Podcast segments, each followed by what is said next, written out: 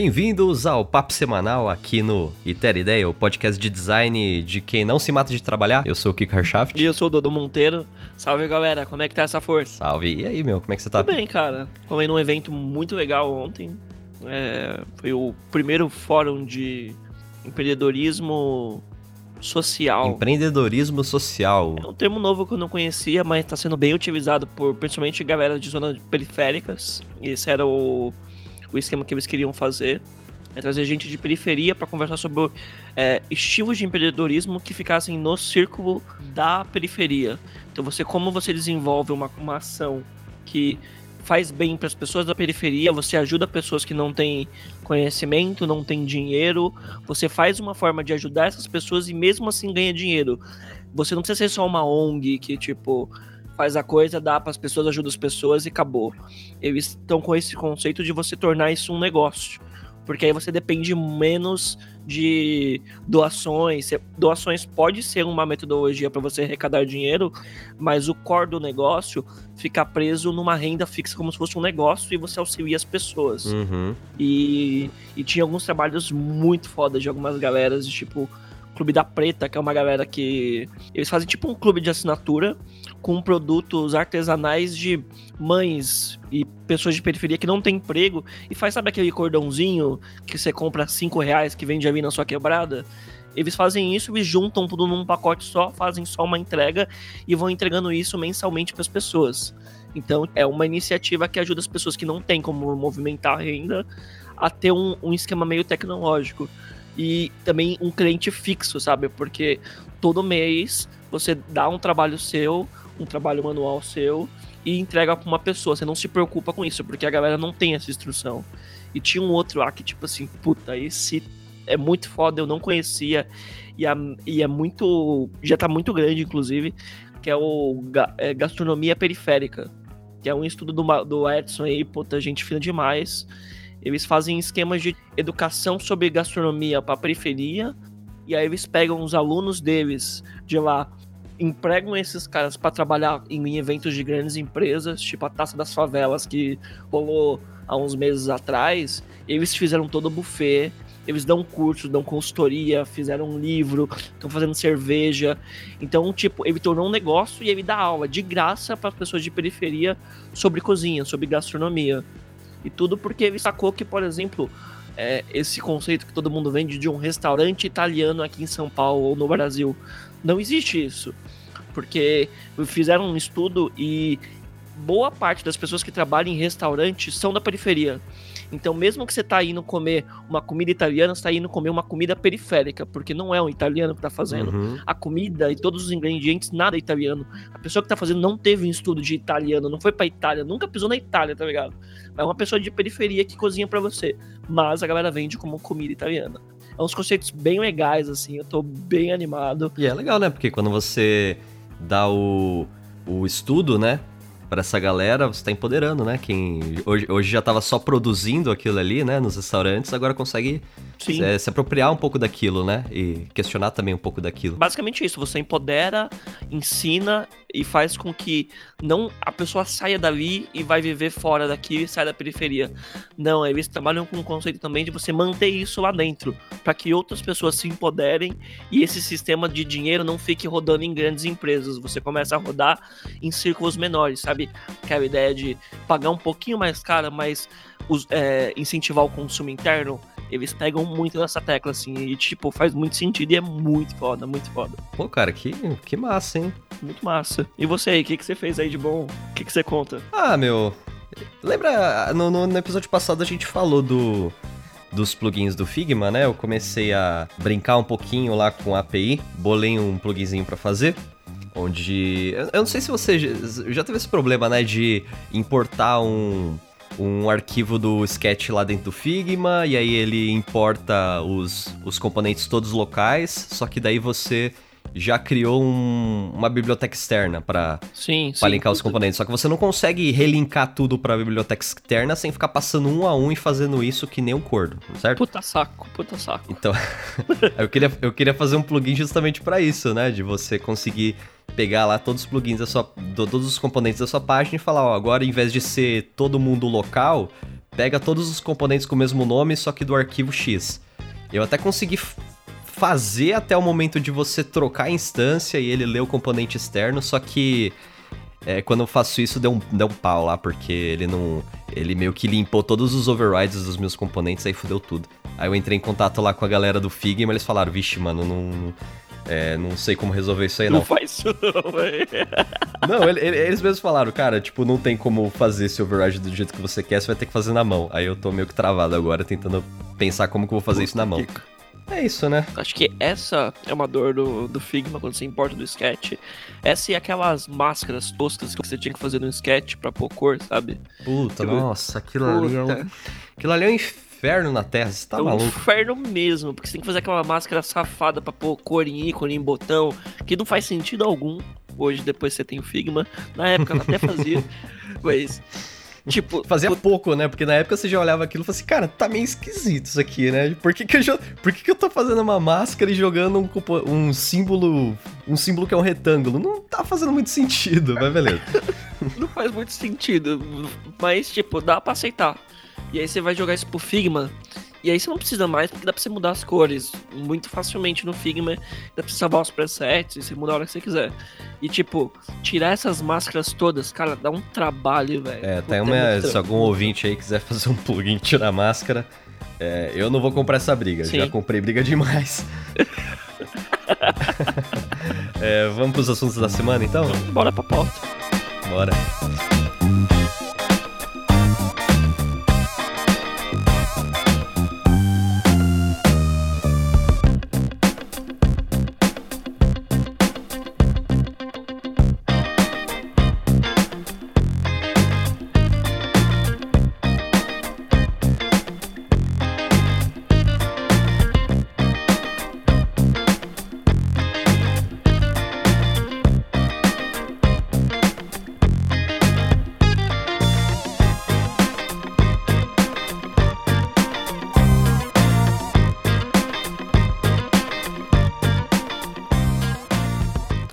Primeiro assunto aqui que a gente leu, discutiu um pouco aí nessa semana, foi bem interessante.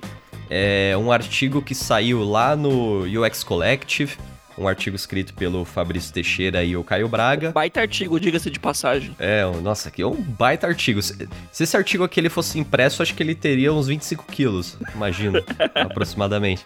Mas é, é um artigo sobre. é, eles estão chamando aqui de a fábrica de estudos de caso. Né? Então aqui a gente está muito acostumado a acompanhar os blogs de design, é, de UX, e aí você vê muitos posts sobre estudo de caso. Então, é, um app para encher a banheira de Nutella. Veja no que deu. Um caso de UX, certo? Tem vários. É, muito. Como seria se no Spotify você pudesse fazer match de relacionamento? Um estudo de caso. Assim, das coisas mais aleatórias possíveis.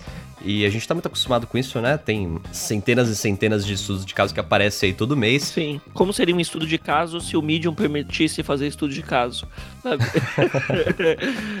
Exatamente. Eu cheguei, inclusive, a publicar um artigo no Coletivo X, só que era, era sobre estudos de casos focados em redesigns. Que eu vou até colocar aqui no link do, do episódio, que é o, o problema dos redesigns não solicitados. E aí eu vou colocar aqui, é, é algo próximo desse assunto aqui que o Fabrício e o Caio estão trazendo, só que é um pouco mais focado é, em redesigns. É, no caso aqui deles, esse artigo de, da fábrica de estudos de caso, eles começam fazendo um pouco esse questionamento, né? De, putz, é produzido muito estudo de caso, eles, eles trazem algum- alguns números interessantes também no UX Collective, que é o blog deles. São, no primeiro semestre, 270 estudos de caso. É muito, é muito estudo de caso. Eles, eles fizeram um levantamento aqui de artigos em inglês no Medium, que não são também é, conteúdo patrocinado, que 52% do conteúdo inteiro é estudo de caso no Medium, sobre conteúdos de UX Nossa. é, em inglês. Então, assim, meu, é, é muita coisa. Só que é, faz muito sentido eles usarem o nome de fábrica e chamarem isso aqui de uma fábrica de estudo. Que realmente parece isso daí. E aí eles começam a discutir um pouquinho de quais que seriam as origens, né? Por que, que nasce tanto estudo de caso? é, de onde que vem essa galera toda? Por que, que eles estão fazendo isso? E qual que é o impacto disso dentro do nosso... é, da nossa indústria, né? Se a gente for pensar aqui como um todo. Sim. Como é que começou isso aí, Kiko? Como é que começou essa, toda essa treta aí de a fábrica de estudo de casos que a gente vê aí no Medium e nas redes sociais o tempo todo? LinkedIn que eu diga. Ô, louco. Então, é, era uma vez um bootcamp de UX. é, então, assim, eles começam aqui fazendo uma análise, um diagnóstico é, de que todas essas escolas e cursos de UX que estão se propagando, porque existe uma demanda muito grande em cima de, de profissionais para vir para o mercado de trabalho. Inclusive, a gente tem um episódio que é sobre o, o UX virou uma bolha, né? Que a gente discute um pouquinho disso daí também. Sim. E aí eles pegam essa necessidade do mercado de trazer mais pessoas para trabalhar, né? De aumentar a força de trabalho. E essas escolas vão oferecendo cursos, bootcamps, beleza.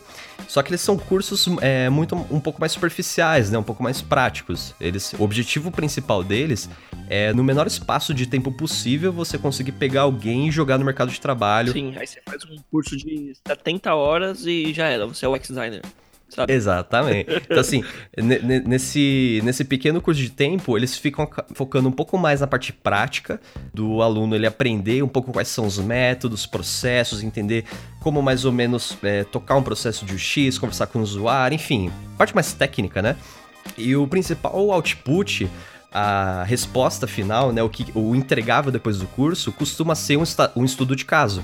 E eles começam é, a falar assim, eles conversaram com alguns alunos desses cursos e tal, para entender como que foi com eles, porque muitos alunos também acabam pegando estudo de casa e publicando no Medium, publicando nesse UX Collective. E aí o Fabrício e o Caio foram conversar com alguma dessas pessoas e descobriram que em alguns cursos eles são inclusive motivados a publicar o estudo de caso, né? Tipo, faz parte da, do, da grade do curso. Ó, você vai publicar um estudo de caso, você vai publicar isso aqui no Medium, você vai ter é, algumas formas específicas de publicar, porque vão conseguir, tipo, tirar mais exposição. Então é como se fosse uma, uma roda girando já, sabe? Sim, é, é, é, bem, é bem complexo, porque, tipo, eu até cheguei a fazer um curso no Udacity que eu tinha que documentar umas paradas para poder entregar no Medium. Eu não era obrigado a publicar, mas toda a documentação era no Medium, até por ser público e hoje acho que a parte de artigo do Medium é um dos melhores que tem no, no mercado de colaboração e você poder ter várias pessoas editando e fazendo um projeto. Então eu lembro que o projeto que eu estava fazendo era em grupo. Isso facilitava um pouco da gente documentar essa parte de realidade aumentada, que era o curso que eu estava fazendo.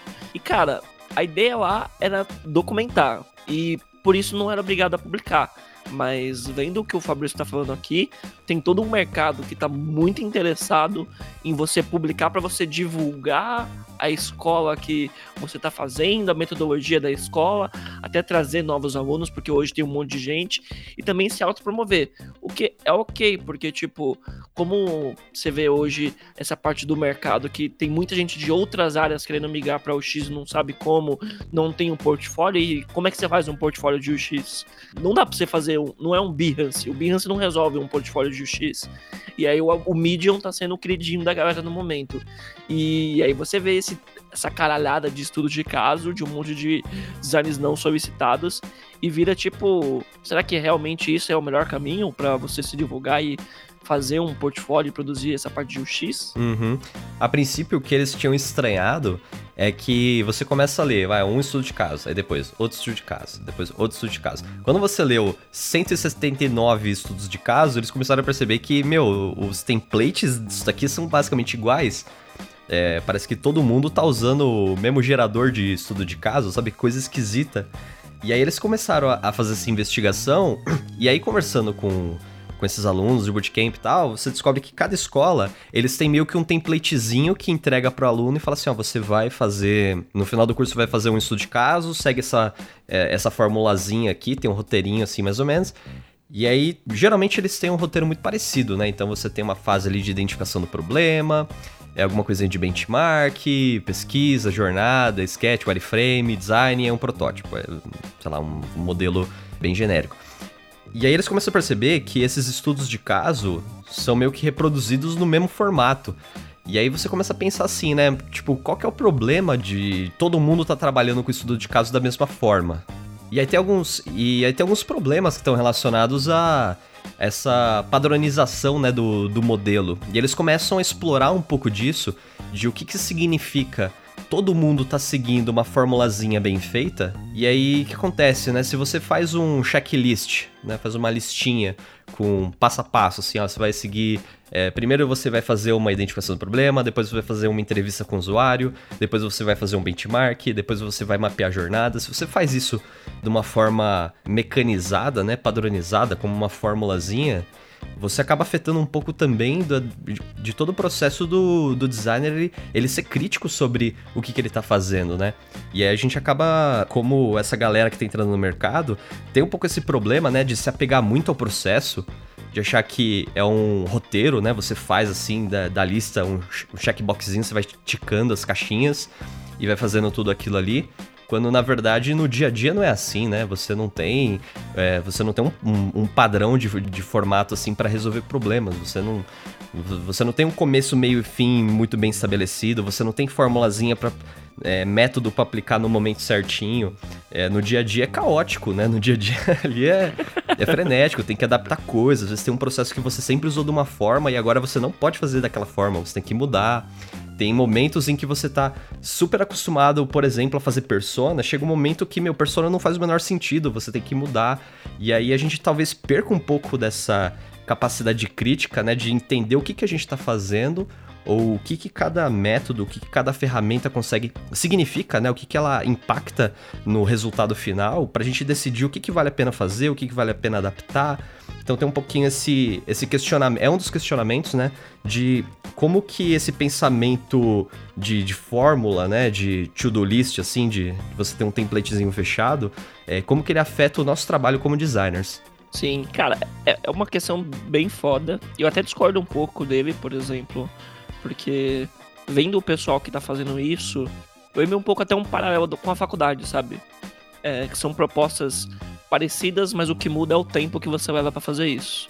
Você quer se inserir num, num, mercado ou num contexto, pelo menos, e entender como que funciona aquilo. Porque eu lembro quando eu trabalhava na, tava na faculdade, é, o, tinha vários processos de documentação e artigos que a gente tinha que fazer, que a gente seguia uma fórmula. Só que naquele contexto que a gente funcionava num contexto acadêmico, que é diferente do profissional, eu acho que, tipo, super funcionava. E era super bom. Nesse contexto onde hoje, onde as pessoas estão querendo, tipo, se formar o mais rápido possível, o quanto antes possível, de qualquer jeito, não importa como, esses templates acabam seriando esse modelo. A grande questão é essa, que tipo, fica muito aberto para você poder não utilizar isso desse jeito nessa sua vida.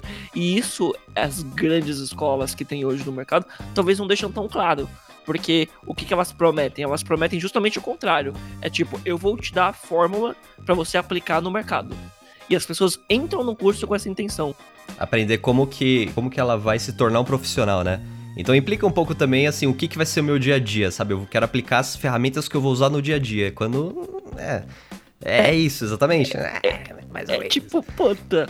E, cara, é, é bem complicado comparar, mas dá para comparar. Eu até tava pensando assim, com um coach que você faz um curso Caralho, três... velho. faz um curso de três meses e acha que você sabe mais com um psicólogo. E você tá, tipo, tentando entender psicologia em três meses. Eu acho que design, designer, eu não acho que precisa de uma faculdade. Jamais. Não é isso que eu tô dizendo. Eu acho que dá para você aprender.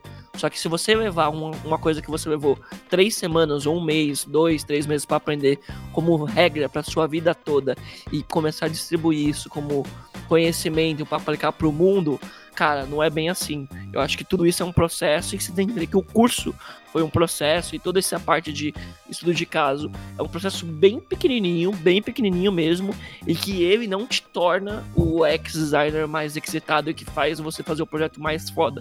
É todo esse processo que isso vai se adequar um pouco com o mercado. Porque hoje eu acho que tem muita necessidade, a gente fala até muito dos coaches aí que tipo, puto, o cara faz um curso e já acha que tá mandando no mundo e que vai te aplicar a lição de moral. Cara, o mindset, ó, Nessa casa aqui, neste podcast, não se fala mindset. Mas a ideia é a mesma, cara. Você tá aplicando um conhecimento até complexo que você mexe com a vida das pessoas, empresas, de um jeito que você aplicou em um mês. Aprendeu em um mês e você vai levar isso pra sua vida.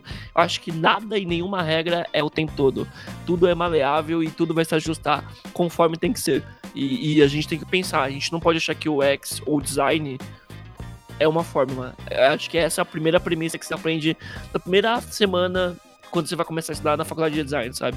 Não é uma fórmula, não existe fórmula. Não, não, definitivamente. Eu acho que assim, esse deve ser um dos principais aprendizados de quem quer trabalhar com design que, meu, não tem fórmula mágica, cara. Não tem fórmula mágica. Você pode até querer que exista, você pode até tentar construir, né? Mas aquela é, é quase a os alquimistas em busca da pedra filosofal, né?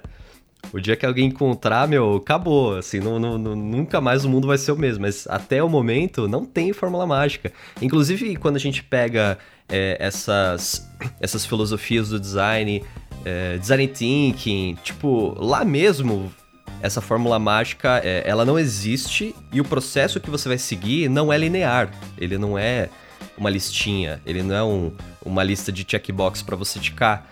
Inclusive, se você pegar o processo do, do design thinking com os, com os processos de divergência e convergência, até eles não são lineares. Né? Até quando você vai iniciar um processo e identificar opções, mergulhar nas possibilidades, é, empatizar, você vai gerar N opções e depois você vai convergir, talvez não necessariamente, sabe? É, são só formas de você entender o tipo de ferramenta e como que ela te te aproxima ou te distancia de acordo com onde que você quer chegar e como que você vai utilizar, mas não é linear. A parada ela, ela pode ser cíclica. E, inclusive esse é um dos grandes desafios para a gente até se enquadrar um pouco nesse, nesse modelo ágil, sabe, esse modelo corporativo. Assim, ah, você precisa dar um prazo final, precisa dar isso aqui. É até um pouco difícil porque o design ele não é tão previsível assim. Mas aqui, essa parte que você falou do template, que o Fabrício chega até a, a comentar um pouquinho disso daí, é que tem o um aspecto positivo do template também.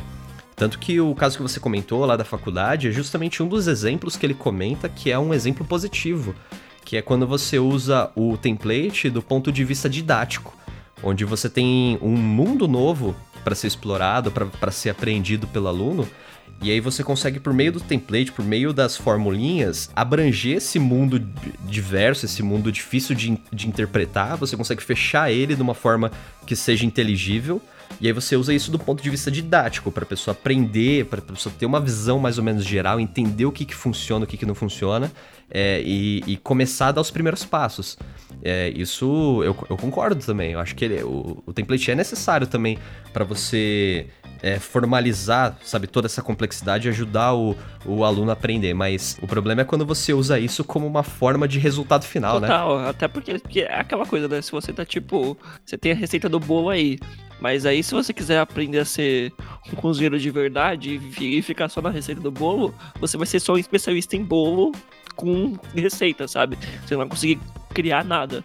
E acho que até falta um pouco disso, de essa reflexão que eu tive lendo um pouco desse artigo, de como que um livro e até as metodologias que você aprende o tempo todo, elas estão formuladas ali e desenvolvidas para que você entenda. Não quer dizer que você precisa aplicar exatamente daquele jeito, sabe? Você não precisa seguir nada exatamente da regra. Ali só está condensado e apresentado de um jeito para que você entenda, aprenda e, e formate do jeito que você quiser e que você achar que deve ser aplicado no seu dia a dia. E acho que isso na faculdade, nos livros e até nos estudos de caso, eles têm um mega valor, são mega importantes. para você, quando você tá começando a iniciar e quer começar a colocar ideias no papéis, porra, eu acho uma ótima ferramenta. A gente só tem que ter, tomar cuidado com isso, porque isso não é uma regra de mercado. O mercado é totalmente diferente. Ele tem o, as exigências deles, os prazos deles, as loucuras deles, e isso tem que ser respeitado. Sim. É, então, essa parte assim, como que é a minha abordagem, é, o que, que eu posso trazer de insight disso, também tá numa parte final ali do, do artigo, que eles tentam buscar não, não, vou dizer uma fórmula, mas eles tentam buscar alguns aprendizados para a gente repensar esses estudos de caso e serem mais efetivos. Então, inclusive você, ouvinte, que está querendo fazer um, um estudo de caso para melhorar o portfólio e tal, vale a pena entrar nesse link aí, dar uma olhada nessa parte final, que tem umas dicas assim bem legais para serem pensadas, tá? Não é formulinha, não é seguir passo a passo, tá? Mas é legal para você ter um, um questionamento assim. E um dos pontos legais disso daí, que eles comentam, é de você deixar muito claro qual que é a, é, qual que é a sua perspectiva, né? Porque em vez de você fazer aquele estudo de caso genérico, é, quase informal, sabe, quase robotizado, que é você pegar, você tem uma etapa inicial de definição do problema, depois entrevista, pesquisa, é, benchmark, enfim, tem os checklistzinhos lá e aí no final você sai com uma solução meio genérica, em vez de você fazer isso, você tem uma, uma percepção antes de, de entender o que, que você quer com aquilo. Então, assim, ó, eu, eu, o que, que eu quero com esse estudo de caso, sabe? Eu vou usar isso aqui como é, um item do meu portfólio para me aplicar para uma vaga, é isso que eu quero? Eu quero compartilhar um insight da, da pesquisa que eu fiz aqui, que eu acho que outros designers podem aprender com. O que, que eu quero desse negócio? Certo? Então, vamos supor que, que você queira compartilhar um insight daquilo. Você aprender algo muito legal que você acha que a comunidade tem que aprender. O Medium pode ser um lugar legal, porque esses designers vão no Medium para aprender coisas novas. Agora, se você quer simplesmente criar um item do portfólio para aplicar para uma vaga, talvez não seja legal estar tá no Medium, porque quem é, quem vai ler isso no Medium não é quem vai te contratar, então o cara vai ficar puto de, de ver um negócio que ele já sabe, de não ter nada novo ali. É, e aí, vamos supor que nesse caso você quer fazer algo para aplicar para uma vaga. Meu, imagina que vai ter assim dezenas de pessoas que vão aplicar para essa mesma vaga e muito provavelmente várias delas vão estar com estudos de caso no mesmo naipe que você está fazendo. Então, por que, que você vai fazer um negócio genérico também e não se destacar? Né? Então, nesse caso, como que você se destaca? Você se posiciona. Então, fala assim: meu, aqui dentro, nesse estudo de caso, o meu foco foi repensar isso do ponto de vista de research. Então, assim, o que eu vou focar aqui é research. E aí você mostra essas etapas de research com mais afinco, com mais granularidade, com mais detalhes. E o resto você desfoca ou até mesmo tira. Inclusive um insight aqui que ele comenta que eu não tinha pensado, mas faz todo sentido é você pegar uma, uma, um método e colocar ele no seu estudo de caso mal aplicado, só por colocar, vai te trazer mais prejuízo do que você colocar e falar que sabe fazer aquilo, entendeu? Sim. E faz muito sentido. Faz muito sentido. Então, nesse caso, assim, é entender o que, que você quer, como que você quer se posicionar, como você quer se diferenciar, e aí você construir estudo de caso baseado nisso, entendeu? Com foco que só você vai ter. Porque daí quando estiver analisando ali, quando um gestor que for contratar estiver olhando, ele vai entender o que, que você quer propor e por que, que você se diferencia. É, cara, o, vendo o artigo, tem, tipo, o, o passo a passo que eles dão é, tipo, muito bom. Eu acho que uma coisa que eu acrescentaria, como é um estudo de caso e você não consegue testar isso efetivamente, você se deixar aberto para que talvez isso não seja a melhor solução e que possa ouvir novos insights, porque eu acredito que o X design tem ser colaborativo. Dificilmente eu vou sentar aqui e propor a melhor solução e fazer ela de cara. Não. Ter essa disposição eu acho que é o mais importante. Porque não adianta você falar, puta, eu estudei, eu fiz benchmark, você tem as pessoas aqui, essa aqui é a melhor solução. É isso, eu tô falando isso. Não, não é assim, velho. Não é assim que funciona. Quem vai dizer é o cliente, é o usuário uhum. e por aí uhum. vai. E, e, dois insights que eu achei super interessantes também aqui para fechar, que eu tirei pessoalmente aqui da, da leitura. O primeiro aqui é que o contexto, quando você vai montar esse estudo de casos, né, o contexto do seu trabalho, do seu projeto, ele é muito importante. Então, o que, que é o contexto, né? É o problema inicial, o briefing, as restrições técnicas, né? A situação em que aquilo estava inserido. Porque algo que o Fabrício, ou o Caio, não sei quem que escreveu, mas que, que me marcou muito aqui é que assim, quando vier um recrutador ou um gerente de design, assim, alguém que vai te contratar. Quando ele vai ler esse negócio, o que acontece? Quando você mostra o case, o que, que a pessoa vai esperar desse case? Ele, ele, ele vai esperar a coisa mais surpreendente possível, certo? Ele quer abrir o case e, meu, nossa, esse designer aqui é foda, ele conseguiu superar as minhas expectativas. É, é basicamente isso que ele espera com o case de design. O que acontece? Se você, se você não define é, qual que é o limite, qual que é o escopo onde você consegue trabalhar, essa vai ser a expectativa, vai ser a expectativa mais alta possível. Então a pessoa vai esperar a coisa mais surpreendente possível. Então se você não define nenhuma, nenhum parâmetro, nenhum bloqueio, nenhum escopo, e você apresenta uma solução razoável, mediana, a pessoa vai ficar insatisfeita, porque, meu, você tinha todas as possibilidades do mundo aberto e você fez, tipo, isso aqui. Agora, quando você está trabalhando num projeto real e você define os, as, as restrições, as limitações, aí você consegue controlar um pouco melhor essa expectativa também. Quando você chega com uma solução que talvez não pareça tão inovadora assim, quando você olha do ponto de vista das restrições, das limitações do projeto, aí sim aquilo ali vira algo super valioso e super diferenciado. Você fala, nossa, esse cara aqui é foda, porque com todas essas dificuldades aqui ele conseguiu sair com essa ideia, legal, essa pessoa aqui vale a pena ter no meu time. Isso é bem legal, né? Você tá expectativa é tudo, né, velho? É, exatamente. Inclusive tem um outro texto sobre expectativa. Cara, tá, tá foda o jabá aqui, meu. E aí um outro insight que eu achei legal também é quem que vai ler né, esse case study? Porque tem, tem um usuário que, que vai ler isso aqui. Então, um recrutador, um, um gerente, o que, que, que ele quer quando ele lê esse case study? O, no artigo aqui, o Fabrício, o Caio, eles chegaram a conversar com alguns gerentes para entender como, como que é o perfil de estudo deles, como que, ele, que é o dia a dia deles fazendo esse processo de recrutamento. E eles descobriram que é, tem alguns padrões que se repetem. Por exemplo, você vai abrir uma vaga meu, são dezenas de portfólios que eles têm que analisar, então aqui eles dão um número de 40 para cima. Desses portfólios, cada um, eles leem de um a dois, eles vêm de um a dois cases. Então eles também não vão ver tudo. Desses cases que eles veem, eles não veem tudo, então eles dão uma lida assim de 30 segundos, rapidinha para ver. E aí tem aquela coisa, né, tipo, eles primeiro eles vão querer ver qual que é o entregável final, né, qual que é a qualidade do, do resultado. E aí se a qualidade for boa, aí sim eu vou querer ver qual que é o processo. Agora, se a qualidade não for nem boa assim, eu quero que se for do processo eu vou descartar o case inteiro, né? É. Então, saber, saber desses comportamentos também é importante pra gente entender como que a gente vai formatar isso daqui. E aí essa aqui entra no, em um aspecto ali de dicas que eles colocam um pouquinho mais no final. E o, uma das coisas que eu achei mais interessantes, que é esse meu segundo insight, que é a gente pensar na hora de montar esse case study, pensar em como que ele aborda é, problemas em camadas diferentes. Por exemplo, numa primeira camada, eu quero ser o mais superficial possível, quero entregar o que ele espera da forma mais rápida possível.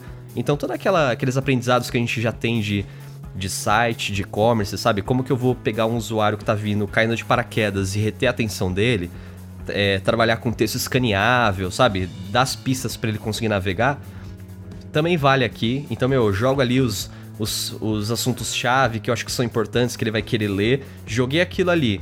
É, consegui deixar claro é, que tem assunto interessante ali, e aí eu navego para um segundo nível de visualização que seria uma leitura aprofundada.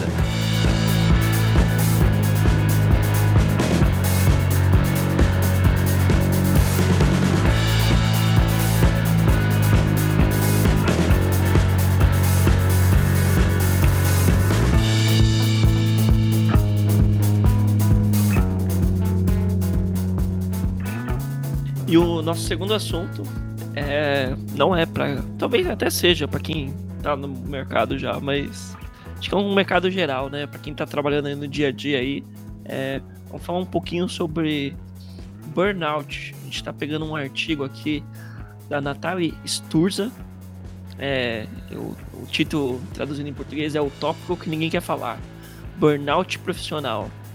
E aí, Kiko, o que, que, você tem a me dizer sobre essa, essa parada? Pô, assunto polêmico, né? Difícil. Vai ser bad vibes aqui, mas, mas vamos lá, né? Mas é importante falar um pouquinho sobre saúde mental, né? Sim, sim. Aqui no caso, essa, essa autora aqui, a Natalie, ela começa falando um pouquinho da, da trajetória profissional dela. Então ela começou como dev, depois ela começou a se interessar pelo, é, pelo roadmap do produto, as decisões estratégicas, aí ela virou PM, é, Product Manager, depois ela começou a se interessar um pouco mais pela parte de estatísticas, entender o comportamento, só que ela também queria ir um pouquinho além é, e acabou se especializando em, em, research, tipo, é mais ou menos hoje a especialidade dela. Então, só aí vai nove anos de experiência, né? Deu para dar uma brincada. E aí ela começa a puxar esse assunto de quais que assim, hoje ela se sente bem sucedida, né, dentro do que ela queria fazer, só que é, ela percebe que esse sucesso ele vem com ônus, né? ele vem com, com algumas dores junto, e aí são é, várias questões, né? Perda de confiança, motivação, burnout, é, síndrome do impostor, né? Várias coisas aqui que às vezes a gente acaba orbitando um pouco em volta. Sim, quem nunca sofreu síndrome do impostor, levanta a mão. Aposto que ninguém levantou a mão, né? tipo... E são temas que às vezes a gente acaba falando pouco, né? Na verdade. É, não sei se por, por achar que é meio, é meio tabu, não sei se a gente fica concentrado muito em falar sobre vitórias, né? Falar sobre conquistas, o que, que a gente conseguiu fazer, o que, que a gente entregou, o que não entregou. É, eu não sei se talvez a gente fique devendo um pouco mais ser sincero, né? Ser franco e conversar sobre os problemas que a gente está enfrentando. Você, Dodô, você é uma pessoa que costuma ter muitos problemas com isso daqui? Cara, eu sou muito workaholic, eu sou workaholic total eu me apego muito. Eu, eu tô num processo de tentar sair, tipo, sair um pouco mais do meu horário. Mas é também porque o trabalho hoje me permite, mas eu já tive chefes que não me permitiam. Como assim não te permitia? O cara prendia uma bola de ferro no teu pé e, e amarrava no, com um cadeado na mesa do, do iMac? É isso aí? É, essa é a grande questão, porque, tipo assim, ninguém põe a bola lá em você, em você, você que põe em você mesmo, sabe? E você fica, tipo, achando que é um pouco da culpa dos outros, culpa dos seus chefes, sei lá o quê. É um pouco de culpa deles também, porque é falta de sensibilidade de entender de, por exemplo, porra, se você quer isso aqui para amanhã, eu não vou sair cedo hoje. É isso mesmo? Aí a pessoa fala, é. tipo, eu vou sair, nem vou sair cedo, eu vou sair muito tarde daqui hoje. É isso? É isso, é. Faz, faz aí. Eu assim, bom, mas se eu fiz. Espera aí, se eu fizer isso, então quer dizer que eu vou me fuder hoje e eu vou me fuder amanhã. Do cara, é. É, porra, caralho, ainda bem que você percebeu, né? Eu não tinha percebido. Mas vai lá, eu sei que você consegue. E aí você fica nessa. Pra mim, que sou uma pessoa um pouco perfeccionista, um pouco eu tô sendo bem, bem, bem, bem, bem, bem, bem, bem de boas. Eu sou muito perfeccionista e, tipo, eu quero entregar uma coisa boa num menor prazo que eu tiver, mas eu quero que seja bom. E aí eu acabo me estendendo e, cara, chegou num nível de eu achar normal, normal de verdade, entrar 9, 9 e meia e sair 10 horas da noite. Tipo, quando eu não saía 10 horas da noite, saía 9, pra mim era tipo um dia ok, um dia bom, muito bom. Mas o meu padrão de dia era sair 10 horas da noite.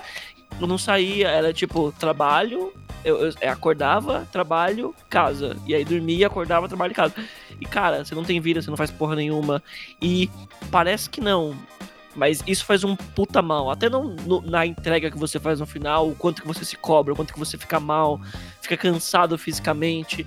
Puta, e isso ao longo do, do, do tempo é muito foda. Eu lembro que na, no último semestre da faculdade do, do nosso TCC ali, eu fiquei três dias no hospital porque eu, por causa de estresse, o meu pescoço meio que ficou muito reto, ficou zoado, e eu tinha dor de cabeça, dor no, dente, por causa do pescoço, sabe? Dor no ouvido. Nossa senhora. E, cara, foi tudo porque estresse.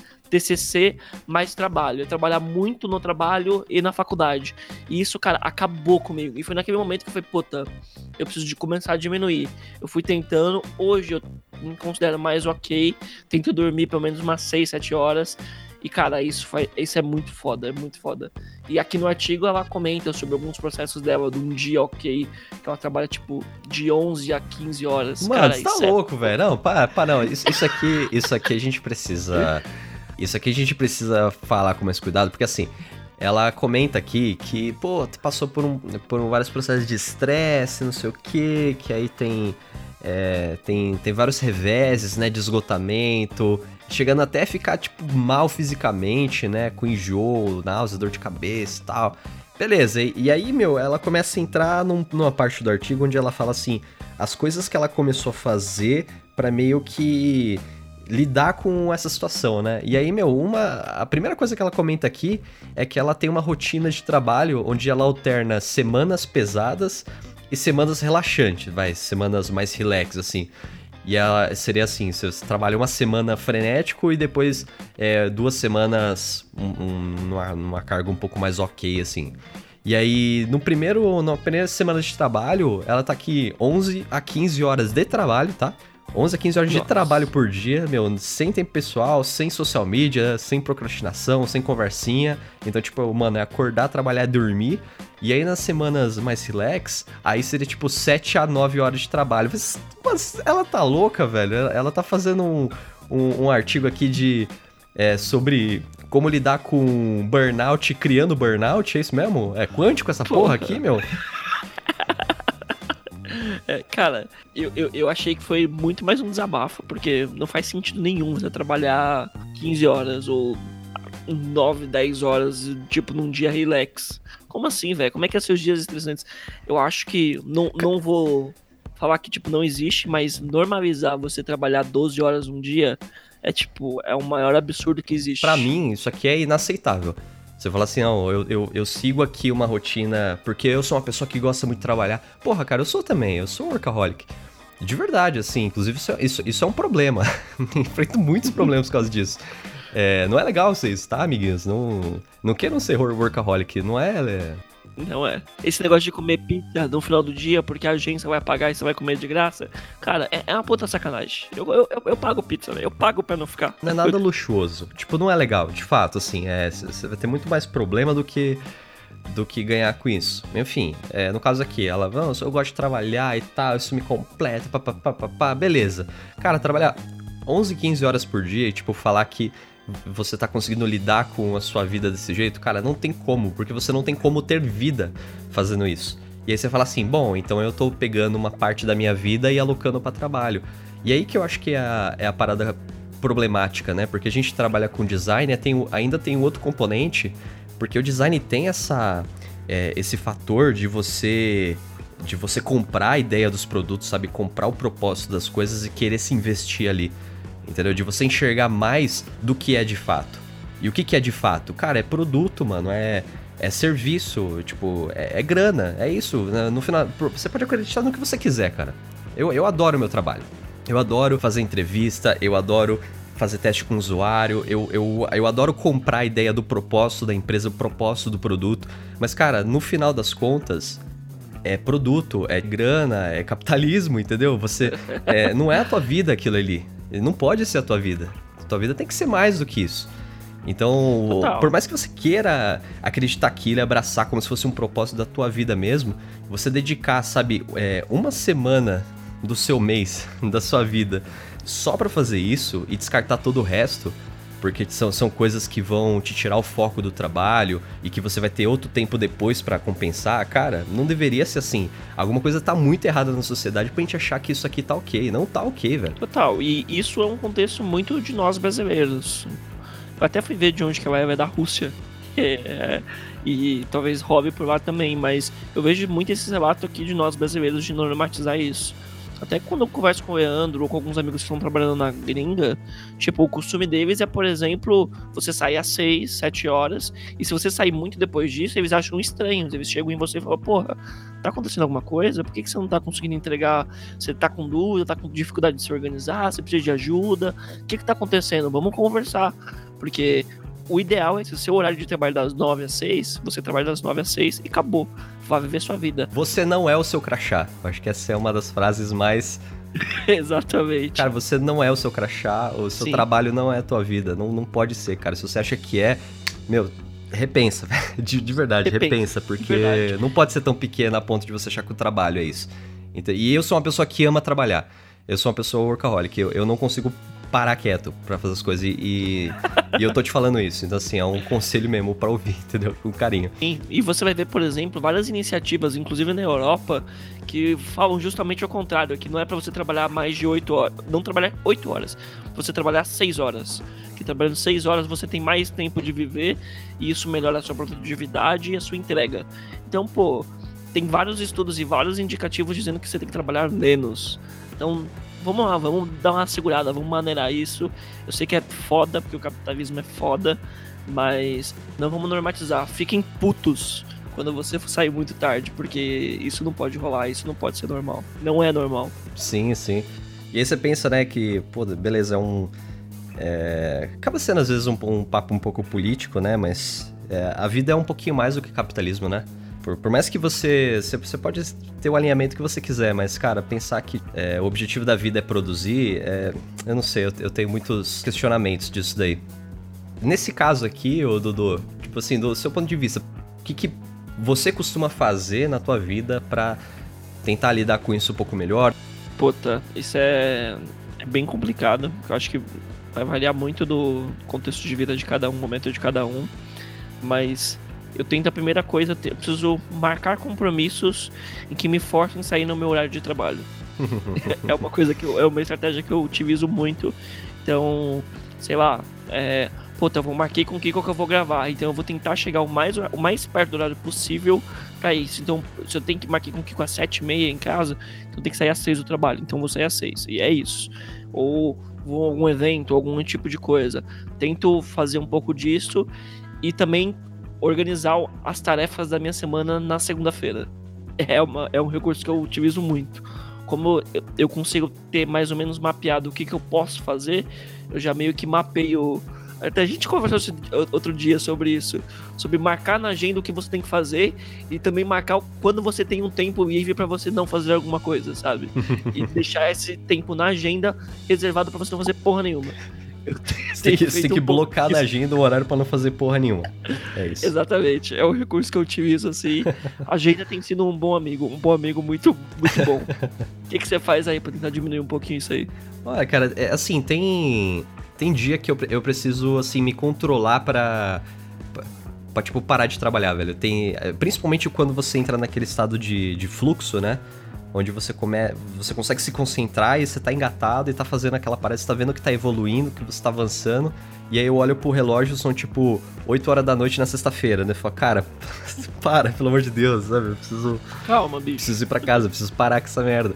É, é, é claro, tem, tem, tem esse ponto, né? Que para mim costuma ser muito.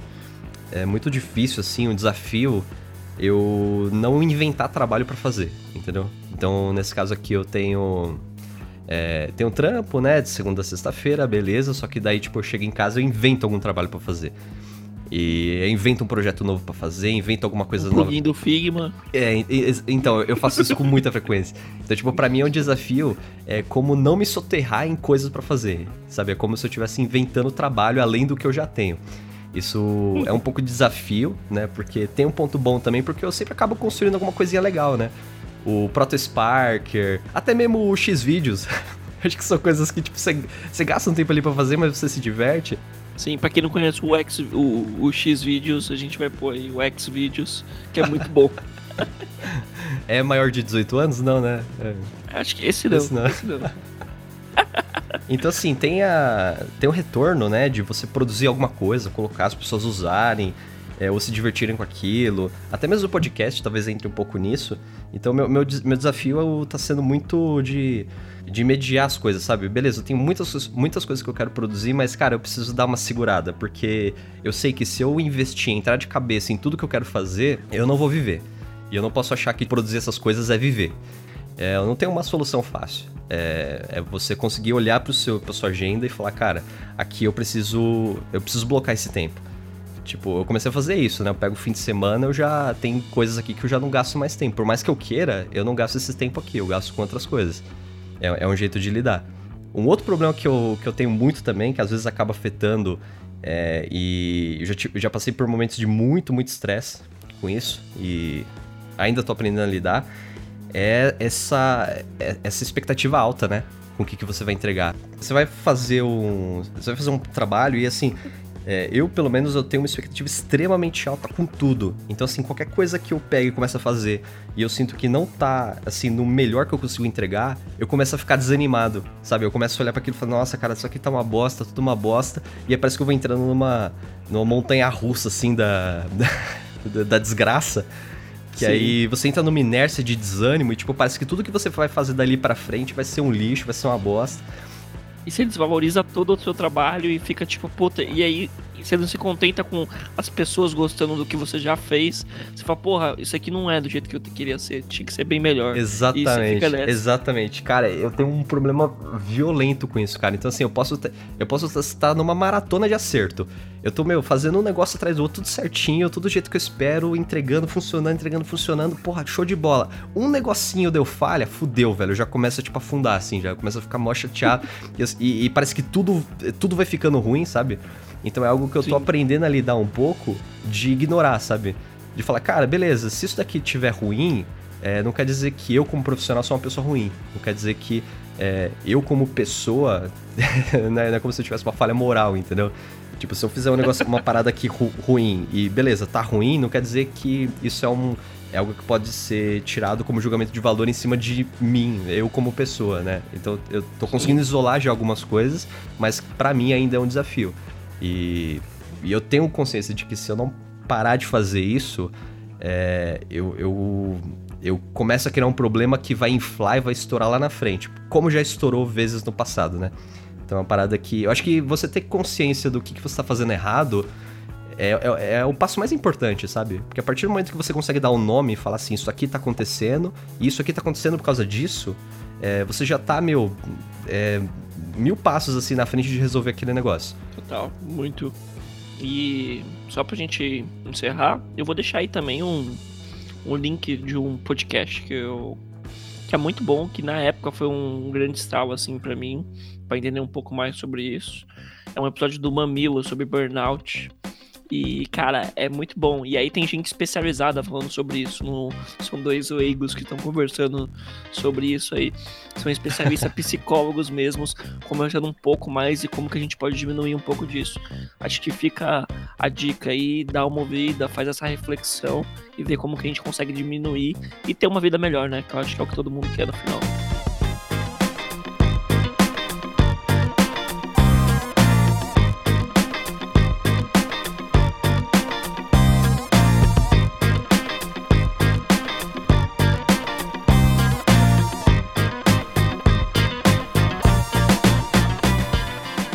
Falamos pra caramba, hein? Porra, é demais.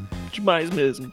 Gostei do episódio. Acho que falamos coisas que deviam ser ditas. Pelo menos, pelo menos introduzimos aí. Não, de fato, são assuntos importantes. É, os, os links do, dos dois artigos vão estar tá aqui embaixo, né, na, na descrição do episódio. Sim.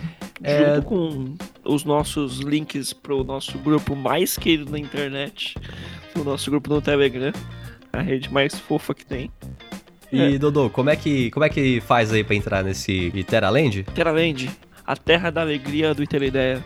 A terra da alegria. Vem com a gente. Tem o nosso link no post do episódio, tem no nosso Medium também. Então vai lá, entra no, no, no, nosso grupo, comenta um pouquinho, manda suas mensagens. Vocês viram que esse episódio não tinha, não teve nenhuma mensagem. E a gente ficou bem triste no começo de não ter. Eu adorei a musiquinha de introdução, de verdade. é, eu, eu, também, eu vou, vou falar que essa musiquinha nova, ela me dá uma alegria toda vez que eu ouço. Sim, total. É a musiquinha de alegria. Então, a gente pode colocar. A gente pode fazer uma newsletter na pegada daquele do, do Dolingo. Que é quando a galera não manda mensagem, a gente, a gente coloca a corujinha lá triste, sabe? Ah, você deixou o duo triste. É. Nesse caso aqui, a gente, a gente põe o Dieter Hans triste. Aí, Exatamente. Pô, eu acho que pode ser um caminho aí. Pô, eu queria, queria ter comentários para ver agora e ficou faltando. Então, por favor, é, mandem no nosso Twitter, mandem no nosso e-mail. Se você entrar no grupo do Telegram, assim que você der o seu ok, eh, deu, recebeu os boas-vindas no nosso onboard mais carinhoso feito pelo Leandro Lima lá, pô, deixa um comentário, comenta alguma coisa, uma sugestão de melhora, uma sugestão de pauta, a gente vê e comenta. Eu acho que é importante discutir os próximos episódios. Então, qualquer coisa, vai lá no SoundCloud também, comenta no, no episódio. Eu acho que isso aí vai engrandecer o, o debate e a gente quer ter uma área só para comentários da comunidade. Eu acho que vai, fazer bem, vai ser bem legal. Se a pessoa tiver uma sugestão de pauta, parece que tem uma hashtag, entendeu? Tem uma hashtag oficial, que é hashtag essa é a minha sugestão para o papo semanal. Por favor, vejam, se não virem é mão mancada. Repetindo, para não cair no esquecimento. Essa é a minha sugestão para o papo semanal. Por favor, vejam, se não virem é uma mancada. Manda no nosso Twitter aí. Mais claro que isso, impossível. Não tem erro. e a gente também, no episódio passado, a gente liberou o link para pra wiki, né? Vamos dizer assim, do, do projeto aqui do, do podcast, que é uma página no Notion pública, em, em, que tem todas as informações aqui do projeto. Então, quais são as próximas pautas que a gente vai fazer, como que você adiciona uma nova sugestão, se você quiser ajudar a gente aqui a produzir o podcast de qualquer forma, onde que você vê, o que, que dá para fazer. Que inclusive estamos precisando, queremos crescer o podcast, mas a gente precisa de ajuda para escalar essa parada. Exato, esse é o sonho. Esse é o sonho. Esse é o sonho. É... Ajude a construir o sonho. E, então tá, tá, tá tudo ali no link do Notion. Entre no grupo do Telegram, o Iteraland, que é o o grupo onde não rola burnout. E vem, vem, vem com a gente curtir a rede mais segura com as novas features. Inclusive, você viu que agora dá pra você mandar mensagem silenciada né, no Telegram. Cara, o Telegram pensa em algumas features tão sutis e tão boas que é de apaixonar por essa rede. Não, total, puta. O, o Telegram, ele tá na vanguarda do, dos, dos mensageiros, né? Sim. Se você quiser saber o que, que o WhatsApp ele vai lançar nos próximos cinco anos, é só pegar o changelog lá do Telegram. Que é uma rede que não precisa de estudo de caso, porque ela é, é incrível. Então é isso, caro ouvinte. Se você tiver alguma outra sugestão aí, além da nossa hashtag oficial, que é mais clara que ela é impossível, né? Sim. Você pode entrar aí pelo contato pelas, pelas nossas redes sociais, pelo e-mail, fica à vontade. Se você mandar alguma coisinha que a gente lê no próximo episódio. É, agradeço muito aí o tempo, a atenção, ouvindo até agora. Espero que tenha curtido o papo aqui tanto quanto a gente. Então é isso aí, até a próxima quinzena. Um abraço. Um abraço, tchau, tchau. galera. Tchau, tchau. Falou. Falou!